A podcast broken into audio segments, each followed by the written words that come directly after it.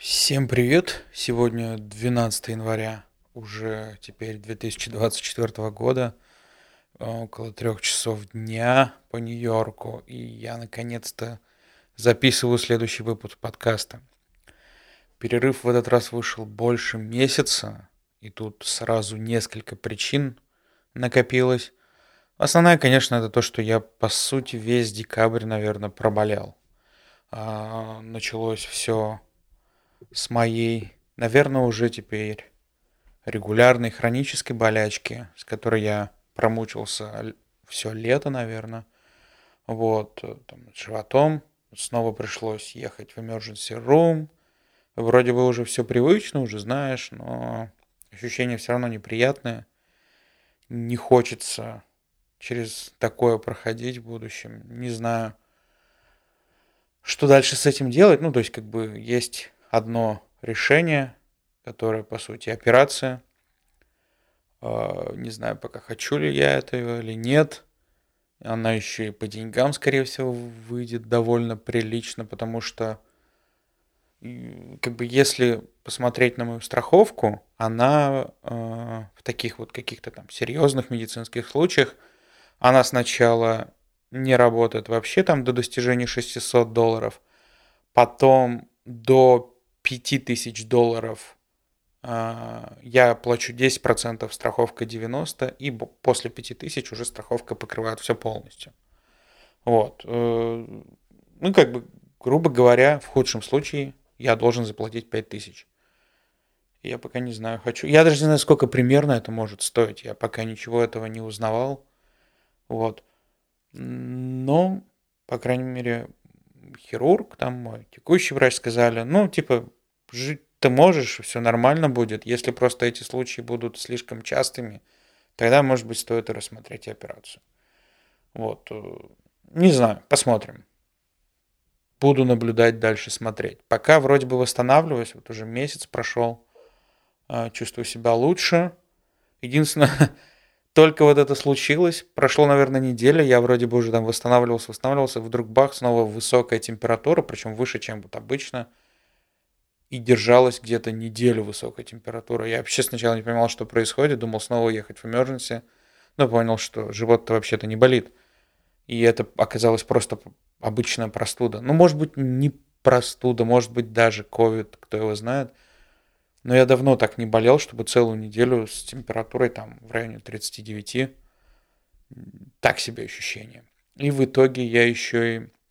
Ну, у меня еще горло болело, я кашлял постоянно, я не мог долго разговаривать, ну, просто начинал закашливаться. И вот эта фигня длилась довольно долго. В принципе, до сих пор бывает иногда покашливаю. Но надеюсь, что подкаст записать получится без каких-либо проблем. Ну, если что, просто вырежу кусок, где я кашляю. Вот. А, кроме того, в декабре было много там разных нюансов по поиску следующего проекта были разные вопросы. Был один проект, про который я, по-моему, раньше рассказывал, что может быть э, с переездом то ли в Техас, то ли в штат Джорджию. Э, потом мой текущий проект решили меня продлить на пару месяцев. Тот проект отвалился, появился еще один новый.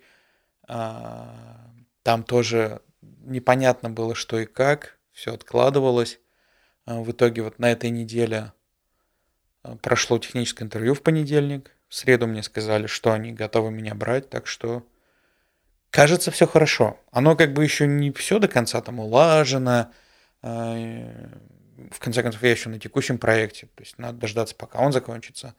Но кажется, больше не стоит беспокоиться о том, что мне придется выезжать из страны.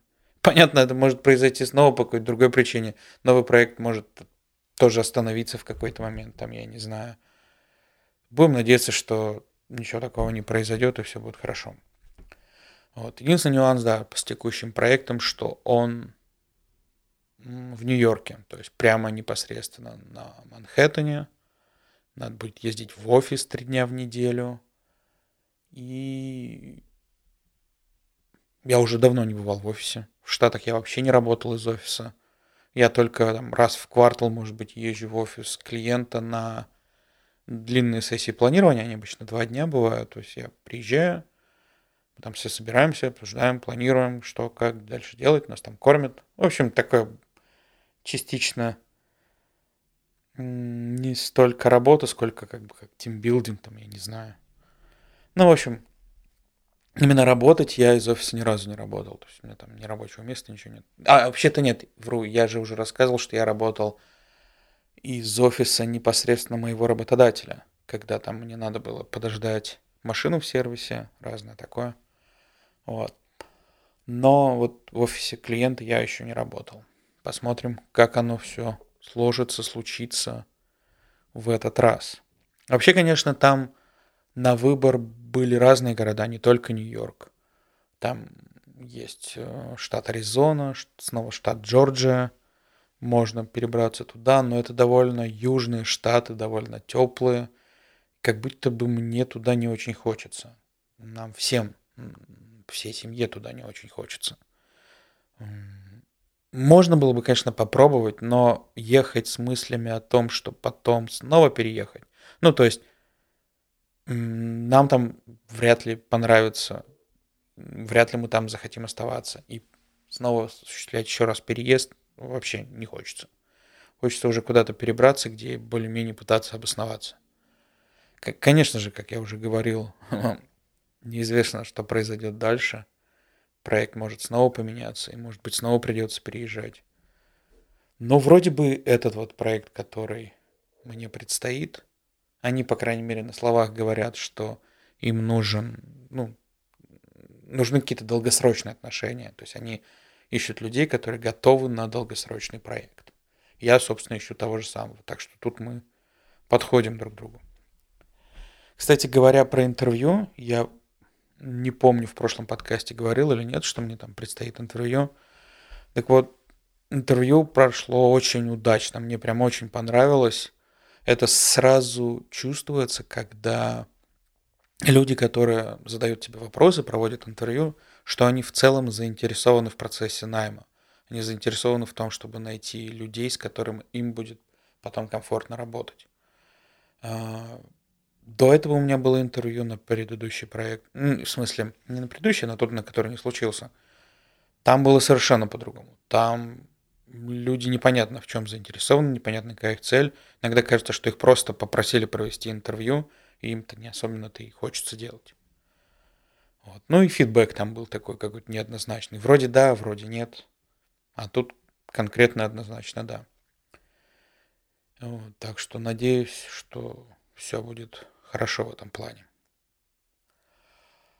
А, хотел немного поговорить про такую тему, как музыка во время работы. Возможно, я уже раньше об этом как-то так или иначе заикался, но тут э, снова эта тема всплыла, потому что я вот теперь, возможно, буду ходить в офис, и мне надо как-то думать о том, как вообще организовать музыку в офисе, потому что ну, для меня крайне важно э, именно слушать музыку. Потом я еще заметил в этом году такой момент, то есть я больше стал смотреть YouTube, чем слушать музыку, там, включать какие-то новости, какие-то подкасты, что-то еще.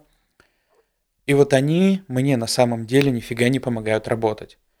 С одной стороны, они там больше на себя привлекают моего внимания, с другой стороны, они как-то они меня не настраивают на работу, не, не, не, не там на фокус на какой-то, на что-то такое.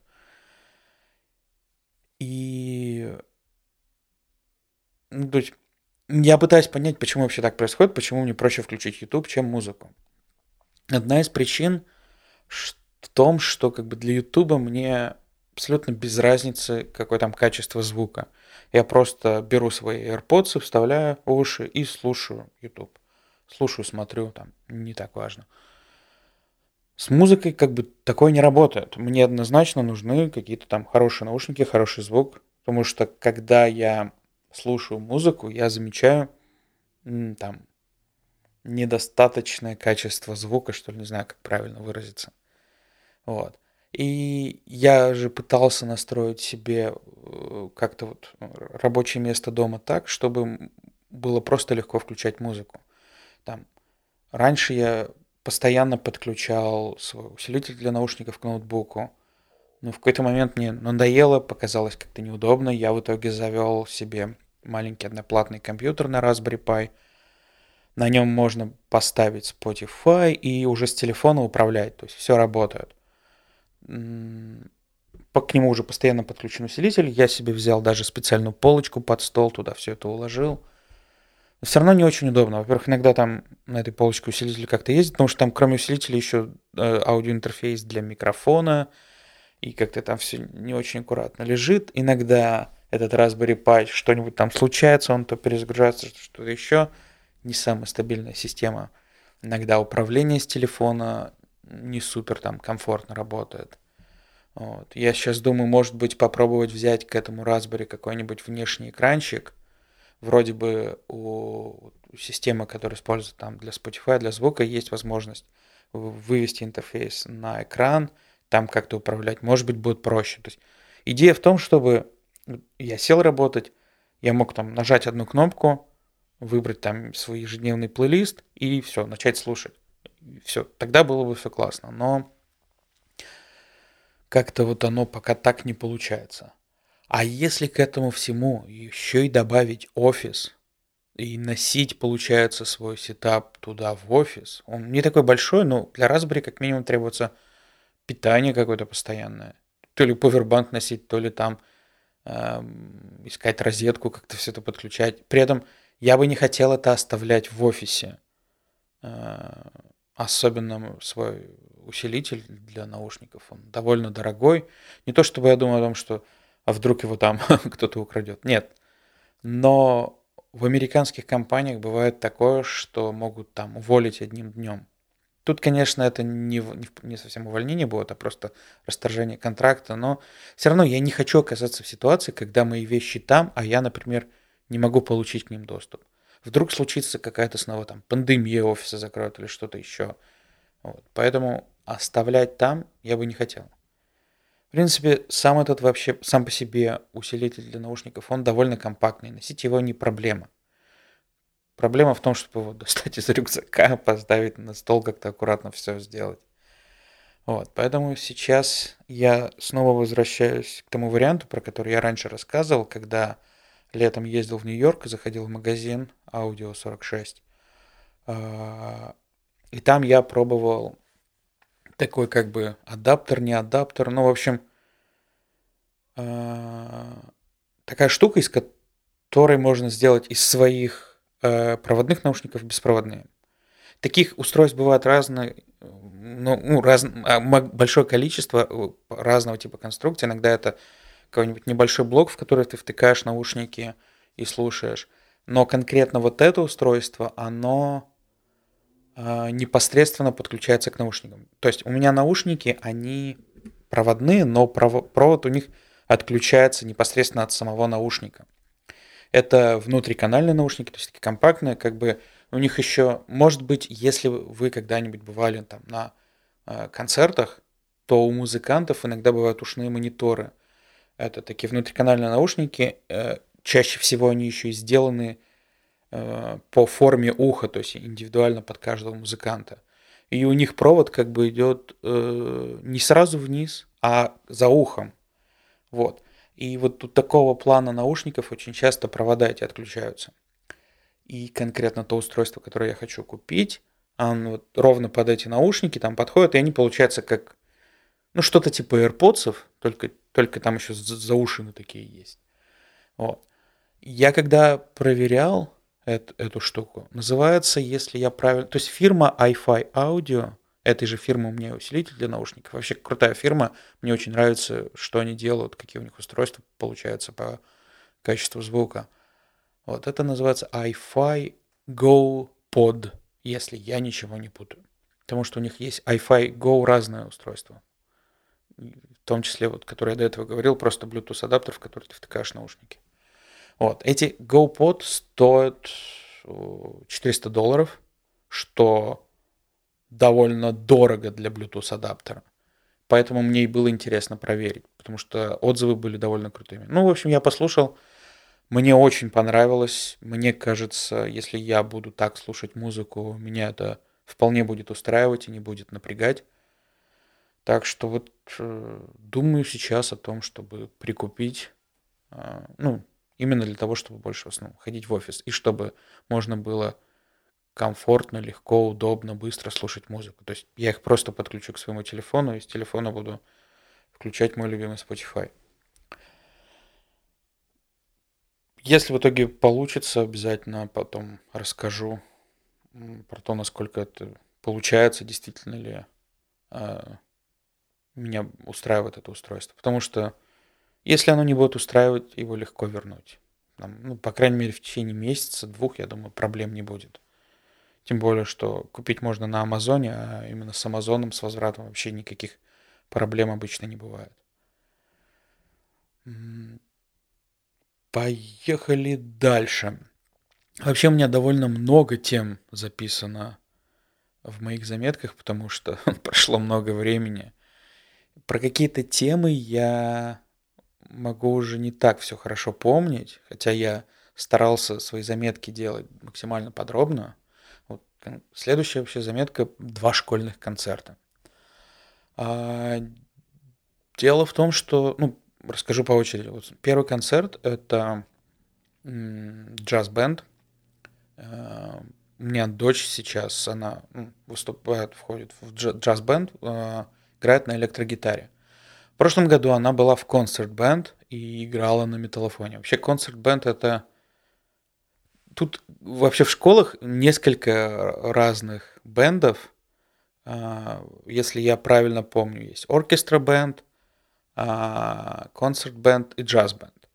Оркестра-бенд, это понятно, в основном там духовые инструменты. Концерт-бенд — это такая смесь духовых инструментов и разных э, перкуссий. Там и металлофоны, барабаны, куча-куча разного всего. А джаз-бенд, там тоже есть несколько духовых, но конкретно таких джазовых инструментов. Есть электрогитары две, бас-гитара. И я уже не помню, что там с ударными. Но, по-моему, там были ударные. Вот. Э, обычно концерт, который бывает в школе, там сразу и джаз-бенд выступает, и концерт-бенд. Можно Они там по-разному все организовано. То есть э, концертный зал, э, в нем я уже был и, по-моему, даже рассказывал, когда дочь еще играл в концерт-бенд, и как это все происходило. И меня тогда очень впечатлила акустика в этом помещении.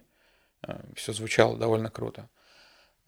Вот. Но почему-то джаз-бенд, они выступают не, вот, не на основной сцене, а как бы как вот в оркестровой яме, что ли, не знаю, как правильно выразиться. В общем, если взять вот э, обычный такой актовый зал, условно говоря, то между сценой и сиденьями есть как бы такое небольшое пространство, и вот джаз-бенд, они находились непосредственно там.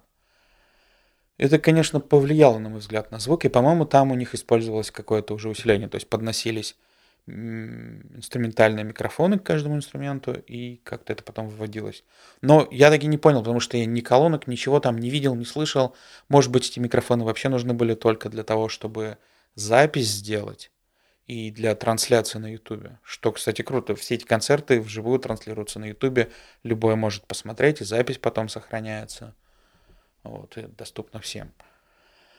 А, вот, но в целом джаз-бенд, он, конечно, тоже по-своему интересен, но музыка совершенно другая, отличается от концерт-бендов. И мне как бы все очень нравятся такие штуки. Раньше я вообще не особо такое любил, но сейчас, вот я уже второй раз ходил, мне понравилось. А так вообще дочь давно хотела играть, выступать именно на гитаре. А, вот в данном случае на электрогитара приходила со своей гитарой. У нее сейчас есть еще и комбо-усилитель тоже уже. А, Причем там, ну, была определенная накладка, потому что вообще-то она на репетиции носит только гитару, там есть свой комбо-усилитель, но из-за того, что репетиция происходит в одном месте, а выступление в другом, там почему-то так вышло, что они не могут принести тот комбо-усилитель, который надо, а тот, который был уже, он был какой-то нерабочий, в общем, в итоге сказали, принесите свои комбо-усилители. А у нее он такой, ну, как бы, ну, компактненький, маленький, и мне было непонятно, как она вообще с ним будет выступать, но когда увидел, что к нему поднесли инструментальный микрофон, с него снимали звук и, видимо, выводили, потому что, э, ну, как бы из зала было слышно гитару, проблем никаких не было. Вот. Э, вообще, кстати, мне интересен вот подход у них, да, то есть их в этих бендах не то чтобы учат играть на инструментах, подразумевается, что они как бы сами должны уметь играть. Хотя у многих студентов никакого опыта игры на этих инструментах нет. Им просто дают как бы музыкальные партии, они приходят домой там учатся, приходят на репетиции, репетируют. В общем, интересно все выглядит. А, дочь у меня, кроме вот этого, еще ходит на индивидуальные занятия в музыкальную школу раз в неделю. И как бы там они, ну, там преподаватель ей помогает, как правильно вообще в целом играть джазовые мелодии. Там есть определенные аккорды, которых не встретишь, например, в рок-музыке. Свои какие-то техники, подходы, там, я не знаю. Вообще, я уже абсолютно уверен, что дочь играет на гитаре гораздо лучше меня, потому что я даже близко не могу себе представить, чтобы я вышел на сцену и что-то сыграл, пусть даже в составе бенда, там, большого бенда, где можно... Ну, где не всегда слышны твои ошибки, потому что там куча других инструментов, которые дополняют друг друга и как бы за счет этого какие-то мелкие нюансы не, всегда заметны. Даже в таком составе я бы, наверное, не пошел. А она молодец, выходит, э, играет, выступает. Вообще Круто. Второй школьный концерт, про который я хотел рассказать, это концерт уже в начальной школе, где э, выступал у меня сын, что меня удивило еще больше, потому что он вообще не любитель каких-то публичных выступлений, пений и вот всякого такого. А тут, значит, им всем предложили, и кто хотел, тот как бы выступил, кто нет, то нет. То есть тут нету такого, как по крайней мере, сколько раз я сталкивался в российских детских садах, когда там, если какое-то выступление, то выступать должны все. Понятно, кому-то дают более сложные партии, кому-то менее, но участвовать должны обычно все. Здесь такого нет. И при этом мой сын все равно выступал. То есть как-то, видимо, а, учителя нашли к нему подход, смогли ему как-то объяснить. Мы, конечно, с ним дома тоже поговорили, э, что он может, он не обязан, но если он как бы будет это делать, то круто. Нет, тоже хорошо. То есть постарались как-то без давления, но э, в общем, чтобы у него было, с одной стороны, желание, с другой стороны, если желания нет, то он, чтобы этого не делал. И в итоге он согласился и, ну, то есть он походил на репетиции, там поняли, что в целом все нормально получается, и он, он пел. Он пел несколько песен. А, что меня, конечно, удивило больше всего, это когда все дети вышли на сцену, он был в шумоподавляющих наушниках. Дело в том, что он с трудом переносит какие-то громкие звуки, шум, а когда все там поют, понятно, это очень громко. И вот ему в школе выдали шумоподавляющие наушники, в которых он выступал. Он их иногда снимал, иногда надевал обратно, то есть делал все так, как ему это э, комфортно. Э, они спели несколько... То есть это был такой как бы рождественский концерт, они спели разные рождественские новогодние песни с разных языков. Больше всего меня, конечно, впечатлило, когда они пели Хава Нагила. Это было особенно с учетом там, контекста да, текущей ситуации в мире, я был очень впечатлен. Это песня не на английском языке. И у них получалось все классно петь вместе. То есть прям с таким интересом, задором. Было здорово. Ну и, конечно, Фелис Навида. Это такая песня, половина там идет на английском, половина на испанском, если я ничего не путаю. Тоже звучало круто. Э, очень понравилось. Часть песен они пели под э, там, ну, какие-то минусовки, то есть там была музыка не с инструментов, а просто запись, которую включали. Часть они пели даже как бы акапеллу, то есть э, без какой-либо музыки полностью там э, сами себе создавали фон. В общем, все, что мне, как бы, основное, что мне хочется сказать, разница огромная с тем, как это происходило раньше, когда мои дети были в школе, в садике в России, в Беларуси, или когда я был в школе и в садике в России. То есть как-то э, не, не могу даже четко сформулировать, в чем конкретно разница. Ну вот как будто вот, вот в том, что это люди все с желанием что ли это делают, не знаю.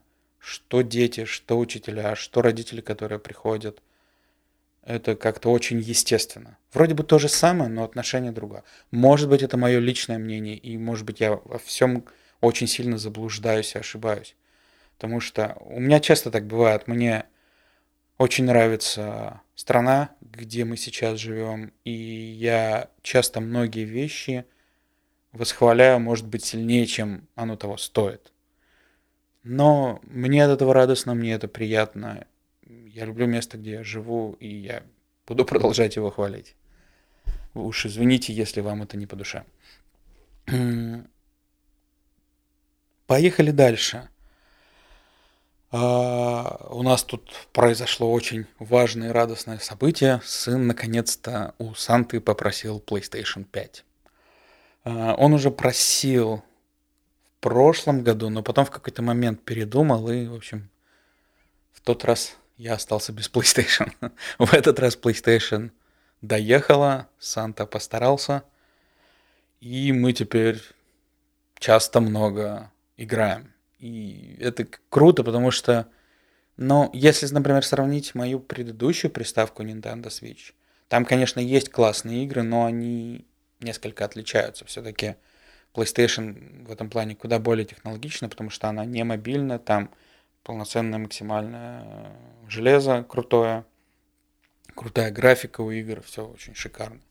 Я вообще попытался вспомнить, как вот когда, какие у меня были в моем, моей жизни устройства для игр, да. То есть в классе во втором мне э, подарили родители на день рождения приставку. Ну, в России все ее называли Dendy. Э, это клон Nintendo Entertainment System NES. Э, какой-то какой-то китайский клон. Я даже не помню, как она называлась, типа Король Лев или что-то такое. Вот. И, конечно, у нас тогда были много у кого такие приставки, мы там играли, обменивались картриджами. Я часто занимался ремонтом геймпадов, потому что они ломались. Чаще всего просто попадала грязь, там под кнопками были специальные резинки, которые как бы замыкали контакты, чтобы кнопка срабатывала. И вот туда просто попадала грязь, и достаточно было ее прочистить, после этого работала. Кроме того, несмотря на то, что геймпадов было много разных по виду, внутри они были устроены одинаково. Резинки рвались, э, геймпады там выкидывались, кто-то мне просто отдавал, надо тебе там на запчасти. Я собирал. Ну и потом, допустим, там две резинки, одна порвалась, вторая могла быть целой, можно было поменять, что-то еще сделать. Так что ко мне часто приходили, просили ремонтировать эти геймпады. Я не помню, я, скорее всего, не брал деньги, но как-то там как-то бартер, что-то еще, что-то. Что-то как-то, в общем, делал. Плохо уже помню. А, потом в третьем классе у меня появился, может быть, в четвертом, не помню, если честно, у меня появился местный клон ZX Spectrum. ZX Spectrum это такой, ну, типа компьютер, который был до современных PC, довольно популярным. А, этот клон назывался Компаньон 2, производили его в городе Ижевск. Ну, то есть я на тот момент жил там в 100 километрах от этого города, поэтому логично, что мне купили э, клон именно производства Ижевск, Ижевского производства. Вот. Э, если кто не знает, не знаком с такими компьютерами, там игры загружались с кассеты. Загрузка игры занимала минут 5, что довольно долго. Игры там были э, хуже качеством, чем на Nintendo Entertainment System, на Dendy. А, но почему-то все равно мне это нравилось, потому что это как бы уже было уже не приставка, а вроде бы как компьютер. Там даже был интерпретатор Basic, там можно было что-то программировать, потом свою программу записать на кассету. А, вообще существовали еще дисководы для этих компьютеров, но они были дорогими, редко доступными. Мне однажды одноклассник давал попользоваться, я был просто счастлив. Это была такая классная штука, при том, что она как будто бы несколько расширяла возможности операционной системы, там появлялись дополнительные какие-то функции. Там что... Нет, там даже не было никакой операционной системы, но просто, видимо, этот дисковод, он добавлял какую-то там оболочку, интерфейс, не знаю. Вот. И в какой-то момент у нас в поселке, где я жил, э, ну, то есть там в газетах бывали там объявления о продажах, и вот кто-то э, продавал там клон другой клон, тоже за X-Spectrum, покруче, сразу с дисководом, там что я прямо уговорил родителей, чтобы мне его купили, все, мы уже собирались ехать, я уже позвонил по объявлению, все, мы сейчас приедем, все купим, все. И в какой-то момент родители просто говорят, не, мы не поедем, не будем покупать, потому что не будем и все. Я тогда так сильно расстроился, на них обиделся, позвонил по объявлению, извинился, сказал, что вот мы, не, не, извините, мы передумали, не приедем, я, в общем, был жутко расстроенным. А потом через какое-то время, но я совершенно не помню через какое, может быть через месяц, а может быть через год, э, родители сказали, что поехали покупать мне компьютер. Ну, то есть это был восьмой класс. В восьмом классе мы учились во вторую смену. И как бы с утра э, мне сказали, что ты сегодня в школу не идешь, мы поедем покупать компьютер. То есть абсолютно как бы э, противоположное чувство тому, что было, когда мы там не купили, а тут вдруг внезапно, я правда не знал, что это будет происходить, мне сказали, поедем покупать компьютер. И, ну, конечно, на том компьютере игры были все равно, ну, это был 99-й, по-моему, год. Компьютер был ну, там не самый мощный, там не было какой-то крутой видеокарты, игры там были простенькие, но все равно были, я там играл. А, во что-то, во что получалось, во что мог. При этом тогда у моего друга, а, ну, наверное, за год или за два до этого появилась PlayStation. И вот, э, ну, как будто бы на PlayStation, ну, может быть, такого же уровня были игры, как на том компьютере, но их там было просто больше, проще было играть. И вот тогда я сильно подсел на игру FIFA. Это футбольный симулятор. С тех пор, э, то есть первая FIFA, в которой играл, FIFA 98. Потом FIFA 99 я поиграл уже на своем компьютере. Не помню, играл ли в 2000, кажется, да, играл в 2001, потом, по-моему, в 2004. Потом помню, что играл в шестую, седьмую, восьмую, девятую. Десятую не помню, одиннадцатую вроде играл. А вот дальше с одиннадцатого года до 19 там я уже плохо помню, в какие играл, в какие нет. В 19 у меня появилась Nintendo Switch, и уже на ней я как бы, да, играл. И вот сейчас на PlayStation 5 я снова играю в FIFA, правда, она теперь уже не называется больше FIFA. У, не, у производителя игры был контракт с компанией FIFA, ну, с организацией, правильно говорить. На 30 лет он закончился, поэтому сейчас они FC просто называются. И, конечно, эта игра претерпела немало изменений. Причем, если смотреть из года в год, кажется, что игра не меняется вообще. Но на такой длинной дистанции она серьезно поменялась.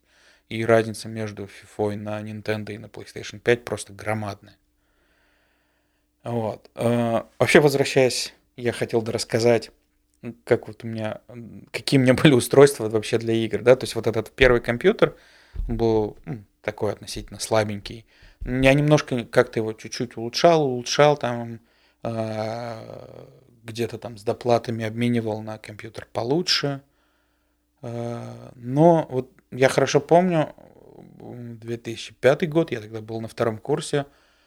И это, по-моему, последний раз, когда мне э, мама купила прям крутой, мощный компьютер. Ну, вообще, когда мама мне покупала компьютер, был последний раз. Дальше я уже сам себе покупал компьютеры.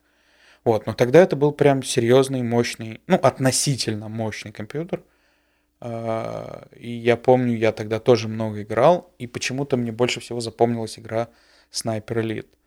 Она такая, ну, относительно неплохая была по графике. Мне, в принципе, нравилось играть в игры, э, в стрелялки, где можно было использовать снайперскую винтовку. А, вот. Э, понятно, я на этом компьютере, да, вот играл раз на фифу разных лет. И, и как бы И дальше уже я этот компьютер там продолжал как-то улучшать, но не было больше таких каких-то серьезных ярких моментов. Был момент, когда мы купили Xbox 360, но это мы уже в, в текущем составе семьи с женой, с детьми. А, и этот Xbox у нас остался в Ижевске. То есть, когда мы его купили, это была уже на тот момент устаревшая приставка. Покупали мы его в основном ради Kinect. Но, тем не менее, какие-то игры я на нем играл. А при этом где-то года с 2011 я полностью отказался от а, полноценных компьютеров в пользу лэптопов. Поначалу я там еще брал лэптопы с как будто бы нормальными видеокартами, но все равно уже особо не играл. И по сути для меня основная цель была, чтобы у меня запускалась FIFA. Все. И когда я увидел... Ну, то есть потом я перешел на MacBook, где еще меньше вариантов, чтобы поиграть. Потом я брал FIFA для Xbox 360. А потом однажды поиграл на следующем Xbox FIFA, понял, что теперь FIFA для Xbox 360 мне просто неинтересно. А потом я попробовал Nintendo Switch, увидел, что в целом там FIFA довольно классная, намного лучше, чем FIFA на айфоне. И решил уже, ну, в общем, перейти на Nintendo Switch и играть там. И потом снова случилось, случилось то, что случалось в прошлый раз. Я пришел к знакомому, поиграл у него на современном Xbox FIFA, понял, что теперь на Nintendo мне неинтересно, интересно и с нетерпением ждал, когда же сын попросит Санту, э, попросит PlayStation 5. И вот, в общем, случилось. Почему, кстати, именно PlayStation 5, а не Xbox? Э, как бы мне Xbox нравится. Мне в целом у Xbox больше нравится контроллер, там расположение левого стика более удобнее. По крайней мере, для FIFA оно намного более удобно, чем у PlayStation. Но э, сын поиграл у наших друзей на PlayStation, там есть разные игры. Они ему очень понравились, эти игры эксклюзивные для PlayStation. А я, в свою очередь, посмотрел, как выглядит Spider-Man. А, Spider-Man это эксклюзив для PlayStation тоже. Тоже понравилось. В общем, чисто ради Spider-Man есть смысл покупать PlayStation. Вот. И как удачно повезло, Санта подарил сыну PlayStation сразу в комплекте со, со вторым Спайдерменом. И вы не представляете, насколько же круто в, этом, в этой игре реализован мир. Ну, то есть там, по сути, это город Нью-Йорк. Там Манхэттен, Бруклин, еще, может, пара районов. Это просто офигенная детализация. Вот прямо пролетаешь на паутине там и по какой-нибудь улице думаешь, о, так я здесь был, я здесь ходил, здесь правда вот все вот реально так, как оно и есть. Мне причем э, друзья рассказывали примерно похожие впечатления от GTA Vice City или San Andreas. То есть, правда, тут чуть иначе. Типа, они сначала там когда-то играли в эти игры, а потом приехали в Лос-Анджелес или в Майами и просто обалдели от сходства, насколько все похоже. Хотя прошли годы, казалось бы. Вот, а тут, ну тоже, я, я в огромном впечатлении, при том, что еще уровень графики довольно крутой. А, сейчас я прям довольно часто играю, если не в фифу, то в Спайдермена. Очень советую. Хотя бы просто попробуйте найти в Ютубе э, записи там геймплеев Спайдермена первого или второго на PlayStation 5. Это можно смотреть просто как какое-то кино, там сюжетная как бы линия офигенная и в целом графика все. Наверняка зайдет не всем. Может быть, это просто мои такие личные интересы. Но когда я сажусь играть в Спайдермена, у меня обязательно там дети приходят, смотрят, как там все идет. При этом, когда я им предлагаю поиграть, они говорят, да нет, нам нормально, если ты играешь, и мы просто смотрим. Интересный момент. А... Что еще? Ну, наверное, кратко расскажу вот о такой теме про страховку. Чуть-чуть уже сегодня говорил про стоимость операции, все такое. Дело в том, что поскольку сейчас э, как бы, ну, был Новый год, у нас раз в год есть возможность там выбрать страховой план. Можно оставить предыдущий, какой был, можно перейти на другой. И я тут всерьез задумывался о переходе на High Deductible план.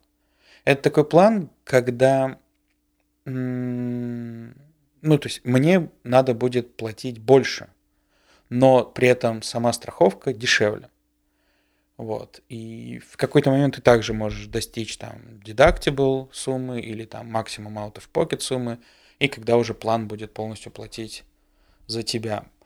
Вот. Я пытался там разные подсчеты делать. Вполне могло оказаться так, что этот план для нас был бы выгоднее. Причем вместе с этим планом еще и можно открыть uh, Health uh, Saving Account. Uh, туда будут перечисляться деньги с зарплаты, и как бы с этих денег не надо платить налоги. Дальше эти деньги можно использовать на оплату медицинских услуг. И тут, по сути, ничего такого. У меня сейчас тоже есть похожий план, называется Flexible Spending Account. Там точно так же можно а, перечислять часть суммы зарплаты, с, с этого не надо платить налоги, эти, этими деньгами можно оплачивать медицинские расходы. Но есть разница. В Health Saving Account, и, возможно, я неправильно называю, он HSA аббревиатура, а то, что у меня сейчас FSA. Так вот, в HSA э, вся сумма переносится на следующий год. А в FSA есть лимиты там что-то порядка, там, на следующий год можно перенести только 500 или 600 долларов. Если ты положил больше, то эти деньги сгорят, либо тебе надо их потратить. Можно как бы пойти в аптеку, купить там каких-нибудь шампуней, что-то такое. Ну, блин, нафига нужны шампуни на несколько сотен долларов. Вот. В прошлом году, когда я использовал этот план, я его потратил полностью. Ну, то есть на 2023 вот я брал, потратил полностью, как бы все деньги ушли. В этот раз я взял даже чуть-чуть побольше. В целом это удобно. Но э, в, в HSA можно было бы еще больше делать и не бояться, что эти деньги сгорят, что они могут перейти. А кроме того, эти деньги еще и можно инвестировать. В FSA такого нет, а в HSA есть. И, в общем, думал-думал я об этом всем и так и не решился по такой причине, что э, есть опасения, что мы начнем экономить и меньше использовать просто ходить к врачам, потому что там э, визит к врачу поначалу будет дороже, и ты будешь думать, да, да это не так важно, можно и не ходить. И, в общем, из-за таких вот экономий так и не решился. Посмотрим на следующий год, может быть, решусь. А вот, на это э, по темам все. Пожалуй, перейдем к вопросам. К сожалению, между записью ответов на вопросы и основным подкастом пришлось сделать некоторую паузу, и эта пауза несколько затянулась. Я записывал основной подкаст в пятницу, а сегодня вот уже среда следующей недели, то есть прошла практически неделя. Просто в пятницу я не успел дозаписать, все вернулись, потом были длинные выходные у нас, а в понедельник был выходной тоже потому, что это, это день рождения Мартина Лютера Кинга, это считается официальным праздником. И потом, потом был вторник, а во вторник у нас, ну точнее в понедельник еще выпал снег. Во вторник в связи с этим, ну сначала отложили занятия на два часа позже в школе. Но в итоге утром прислали новое уведомление о том, что заниматься дети будут из дома потому что снег продолжал идти, и не совсем безопасно было отправлять школьные автобусы. Вот. Сегодня снег все еще лежит, тот же самый снег, но с 12 часов вчерашнего дня он уже больше не идет, поэтому где нужно снег расчистили, где нужно там посыпали солью, и сейчас уже вполне безопасно ездить. Поэтому сегодня дети в школе, сегодня я наконец-то дозаписываю 31 выпуск подкаста. Поехали по комментариям. А, как обычно, часть я буду зачитывать, часть, которая длинная, частично читать. Э, кому интересно, прочитать целиком. А, особенно те вещи, которые просто комментарии, а не вопросы. Заходите в чат подкаста в Телеграме. То есть нужно найти, собственно, сам телеграм-канал подкаста. Ссылка на него должна быть в описании. Вот, и в нем есть чат. Итак, поехали. А, первый комментарий от Алексея пишет, что мы с Умпутуном в сговоре. Только спросил, когда там будет подкаст, а тут прилетает подкаст от меня. Ну, к сожалению, мы с Умпутуном даже не знакомы. По крайней мере, он обо мне абсолютно ничего не знает. Ни о моем подкасте, ни обо мне лично.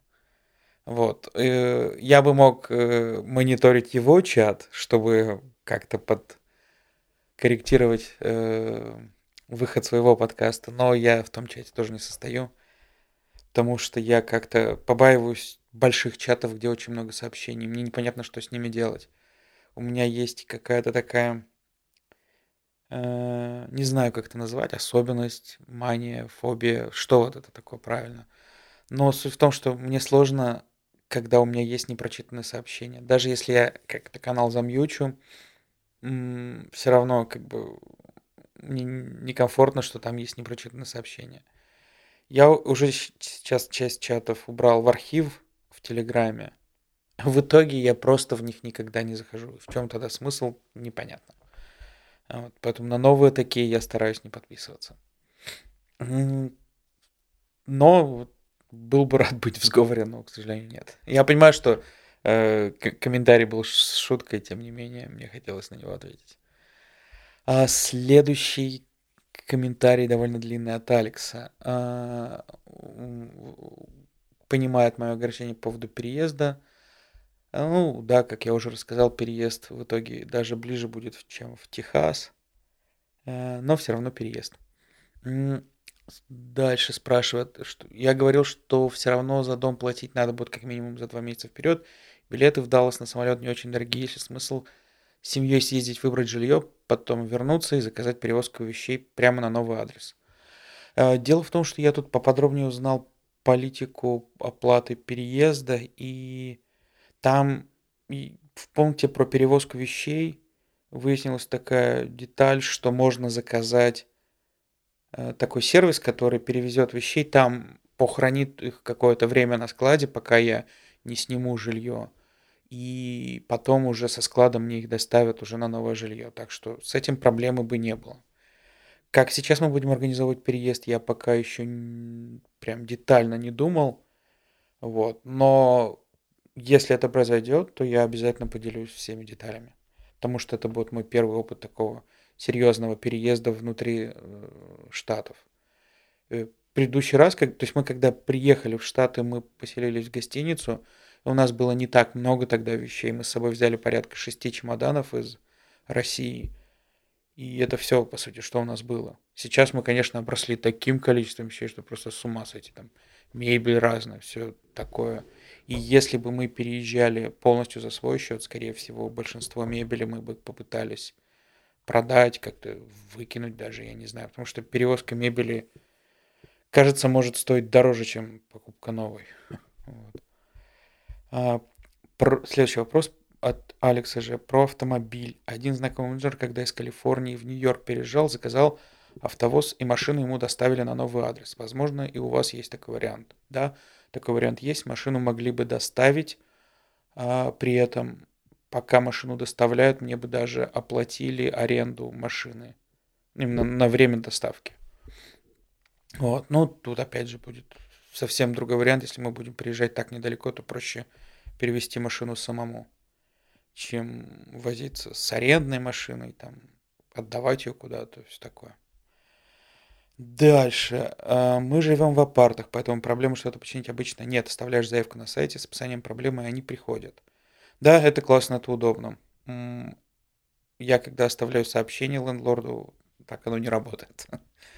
А возможно, если бы это была заявка какой-то такой вот э, система, в которой что-то логирует, там, было бы, наверное, проще. И, э, на праздники мог не работать. Ну, тут праздники, не праздники, мой лендлорд вообще никогда не шевелится. А если что-то срочное, можно позвонить, по идее должны помочь. Вот да, кстати, если у меня что-то срочное, мой лендлорд тоже, у него есть там какая-то страховка на какие-то экстренные службы, если там у меня зимой сломается на обогрев, он, по идее, обязан это быстро починить. Вот, но такого пока не случалось, как, похоже, и у Алекса. А, расскажи про прогресс по гринке. Завершил ли я уже перм? Что поменяется, если переберешься в другой штат? Надо ли будет что-то переделать или перезапрашивать? А, к сожалению, мой перм все еще в процессе. На сегодняшний день прошло уже больше 13 месяцев что даже превышает средний срок обработки первого, по-моему, сейчас он 12 месяцев. Вот. А, насколько я узнавал, при переезде мне, вот если я переезжаю прямо сейчас, или там ближайшие месяцы, ничего переделывать будет не надо. И перезапрашивать тоже. Есть э, некоторые периоды, в которые лучше либо не переезжать, либо как-то дополнительные какие-то вещи делать. Но я сейчас не нахожусь в таких моментах. А дальше Джон пишет. Привет, привет, Джон. А, про постоянные изменения прям боль. Сейчас тоже работу менял, искал почти два месяца. Очень все растянуто во времени и куча этапов. Терпения вам. Ну да, а, именно искать работу я уже довольно давно не искал работу. Тут скорее поиск проектов, в котором как бы я сам-то не особенно-то участвую. Ну вот, похоже, все случилось, все нашлось. Дальше э, несколько вопросов и комментариев от Миши. Э, пишут, что подкасты выходят редко, комментарии тоже не быстро пишутся. Ну вот, извините, так получается. Я бы хотел записываться чаще. И я вполне понимаю, что как бы, у меня вот такая, то есть вот Миша пишет, что написал кучу заметок, смотрит на них и половина не помнит контекст. Вот у меня также я э, некоторые темы, которые для подкаста заносил в заметки, я уже не очень помню контекст. Но стараюсь как бы иногда не просто пару слов набросать, а как-то расписать детали, чтобы самому себе напомнить, о чем именно я хотел рассказать. Дальше Миша пишет, что в своем доме он постоянно что-то делает, и если что-то можно спихнуть на лендлорда, нужно делать, не стесняться. Я согласен, но я не умею не стесняться, к сожалению. А у Миши есть целая заметка в FS Notes, где пишет, что нужно сделать по дому, и там пунктов 20. Делать категорически никаких сил не хватает. Он даже комментарий писать тяжко. Ну, Миша э, пишет эту заметку, поскольку живет в своем доме, я думаю, тут речь об этом. А, ну, понимаю. В своем доме сложно. Я помню, мы жили в своей квартире, и там, да, какие-то вещи очень бывает сложно решиться начать что-то делать, потому что кажется, что это не так уж и срочно, и потерпит, и это слишком заморочено, и так далее, и так далее. Кстати, э, про FS Notes вопрос. По-моему, я уже где-то про него слышал. Настолько это удобное приложение для заметок, чем э, стандартные пловые Notes. Э, ну, наверное, стоит как-нибудь глянуть, потому что не первый раз уже про них слышу. Про, эту, про это приложение, в смысле. А, дальше Миша пишет про интервью. Я говорил в прошлом подкасте, что у меня ожидается техническое интервью. Он пишет, что сложные вопросы как-то глупо спрашивать. Обычно мало времени из-за него про кандидата узнаешь, и так немного. А сложный вопрос может оказаться просто впустую потраченным временем. Я согласен с этим полностью, но, к сожалению, до сих пор спрашивают.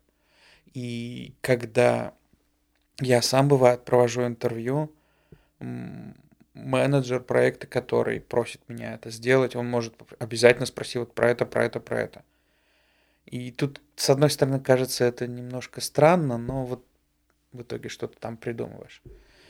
Ну и как я уже рассказывал про то, как прошло это интервью в сравнении с предыдущим, здесь меня не спрашивали совсем про язык, меня не спрашивали про прям какие-то такие банальные вещи в платформе, которых обычно спрашивают на каждом интервью.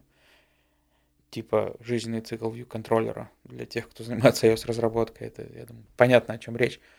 А, вот. Но спрашивали те вещи, которые было интересно поговорить, которые имеют смысл и которые им важно, чтобы я как-то, ну, какое им важно было понять, как я к этим вещам отношусь. Вот. Э, не знаю, что еще добавить.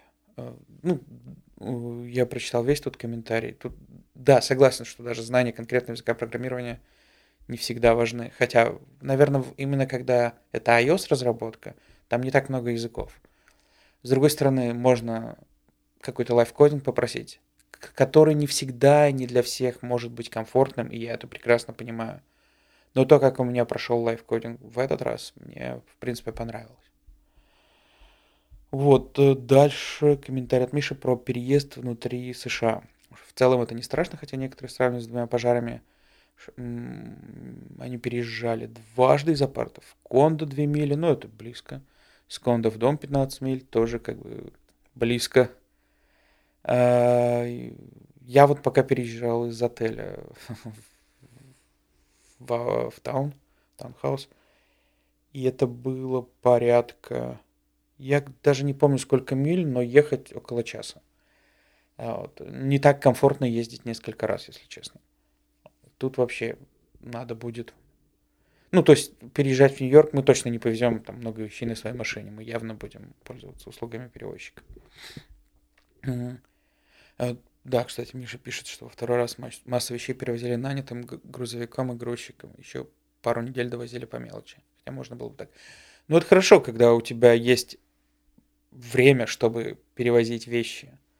Иногда бывает так, что ты не хочешь платить дважды за жилье. То есть, когда ты арендуешь текущее и будешь арендовать следующее, ты максимально стараешься э, сократить нахлест между оплаченными периодами, чтобы платить меньше, потому что довольно существенная сумма. А, переезжая между штатами, Миша говорит, что нанял бы перевозчика с водителем, ибо нафиг водить эту глыбу. Ну да, наверное, да. Я бы тоже, наверное, все-таки не решился арендовать этот U-Haul на такое большое расстояние. А, пишет также, что друзья переезжали отсюда к вам, то есть это с западного на восточное побережье, им нужно было перевозить машину, набили ее вещами, так что места не было свободного и сдали на погрузчик. Ну, логично.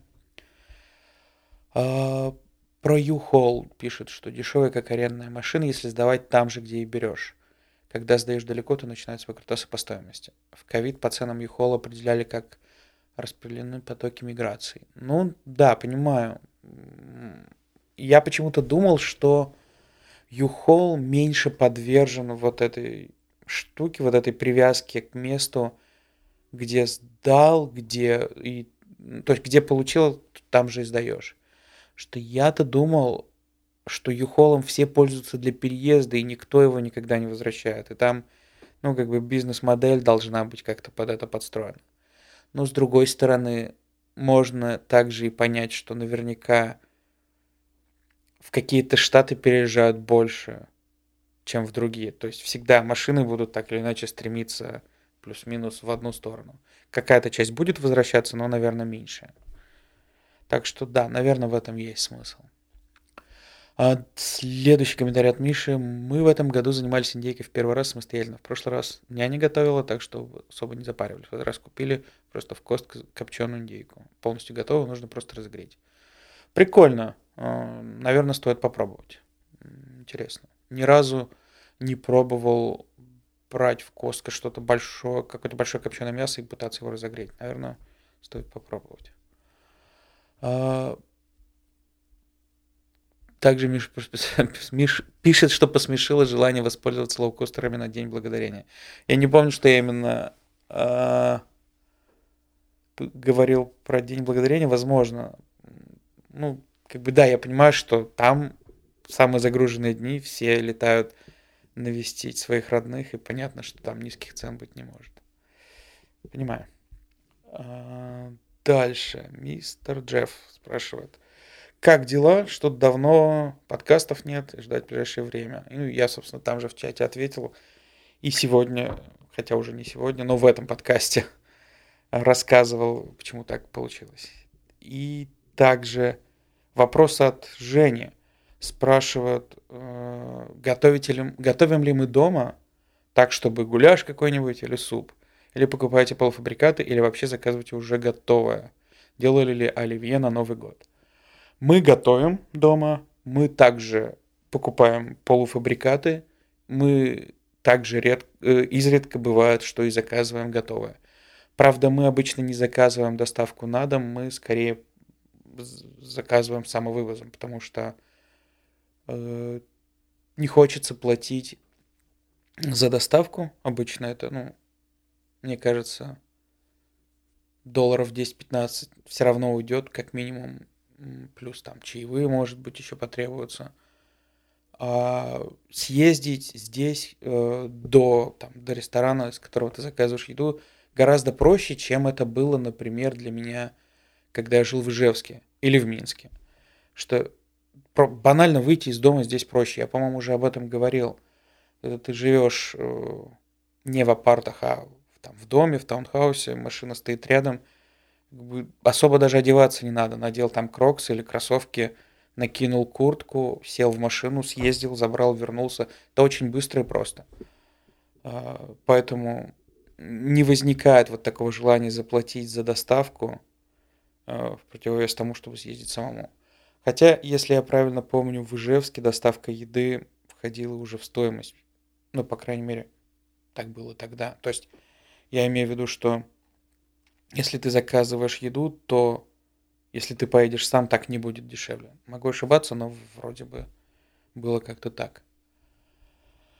Вот, на этом похоже, что э, комментарии закончились, вопросы закончились. Так что всем спасибо.